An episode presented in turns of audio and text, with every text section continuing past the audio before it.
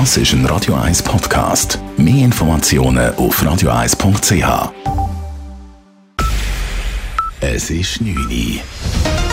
Radio 1, der Tag in 3 Minuten. Mit dem Alles Kral. Die AHV-Reform vom 25. September hat bei der Schweizer Bevölkerung offenbar gute Chancen. Dies zeigt die erste Abstimmungsumfrage von GFS Bern im Auftrag der SRG.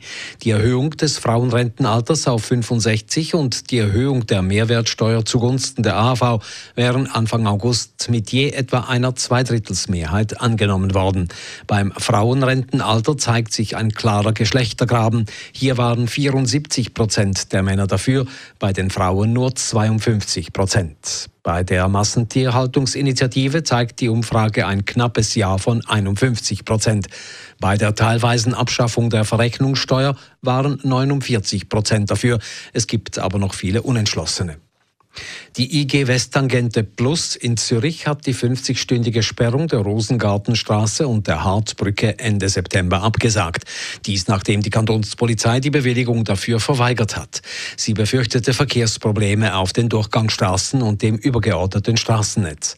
Der VCS Zürich bedauert die Absage. Die Aktion 50 Stunden Ruhe für uns wäre ein klares Zeichen gewesen, sagt VCS Co-Geschäftsführer Markus Knaus. Weil man hätte ja durchaus einmal können sagen, dass so ein Strassenraum wie die Rosengartenstraße oder sogar ein Tarburg durchaus Potenzial hätte, eben wirklich etwas für die Wohnerinnen und die Wohner von der Stadt zu sein. Also weniger Verkehr, vielleicht auch Umgestaltung, das hätte man während 50 Stunden können zeigen Und dass eben auch es wirklich dringend ist, dass dort mehr Ruhe an der Rosengartenstraße angestrebt wird.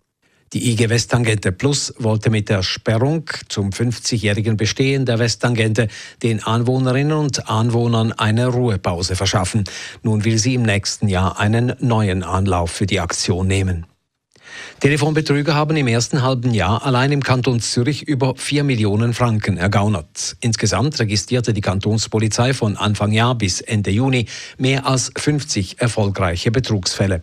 Sie baut jetzt darum ihr Ermittlungs- und Informationstool aus. Einzelheiten von Dave Burkhardt. Telefonbetrüger gehen äußerst geschickt vor. Sie geben sich unter anderem als Polizisten, Bankangestellte oder Verwandte aus und bringen ihre Opfer in zum Teil stundenlangen Gesprächen dazu, ihnen Bargeld oder Schmuck auszusändigen. Und wie die neuesten Zahlen von der Polizei zeigen, funktioniert die Masche immer wieder. Darum hat die Kantonspolizei Zürich ihre Webseite www.telefonbetrug.ch angepasst. Neu können Leute nach verdächtigen Anrufen per Online-Formular Hinweise an die Polizei übermitteln. So soll die Polizei bei den Ermittlungen unterstützt oder auf neue Betrugsmaschen aufmerksam gemacht werden. Der kräftige Regen führte heute in der Ostschweiz und der Zentralschweiz zu Hochwasser und ersten Überschwemmungen. Am meisten betroffen sind die Tour und die Sitter im Kanton Thurgau. Der Bund warnt davor, sich in die Nähe der Flussläufe zu begeben. Im Einzugsgebiet der Sitter im Appenzellerland wurden große Regenmengen gemessen. Dort trat der Fluss bereits an mehreren Orten über die Ufer. Gemäß Meteorologen hat die Sitter seit 30 Jahren nicht mehr so viel Hochwasser geführt wie heute.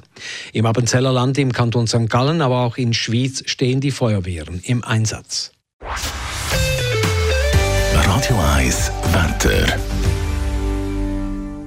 In der Nacht ist es bewölkt, aber es sollte mehrheitlich trocken bleiben. Morgen am Samstag ist es wechselhaft mit ein paar Regengüssen. Auf der Abend trocknet es ab. Temperaturen morgen zum Aufstehen um die 15 Grad, am Nachmittag bis 22 Grad. Das war der Tag in drei Minuten. Das ist ein Radio 1 Podcast. Mehr Informationen auf radio1.ch.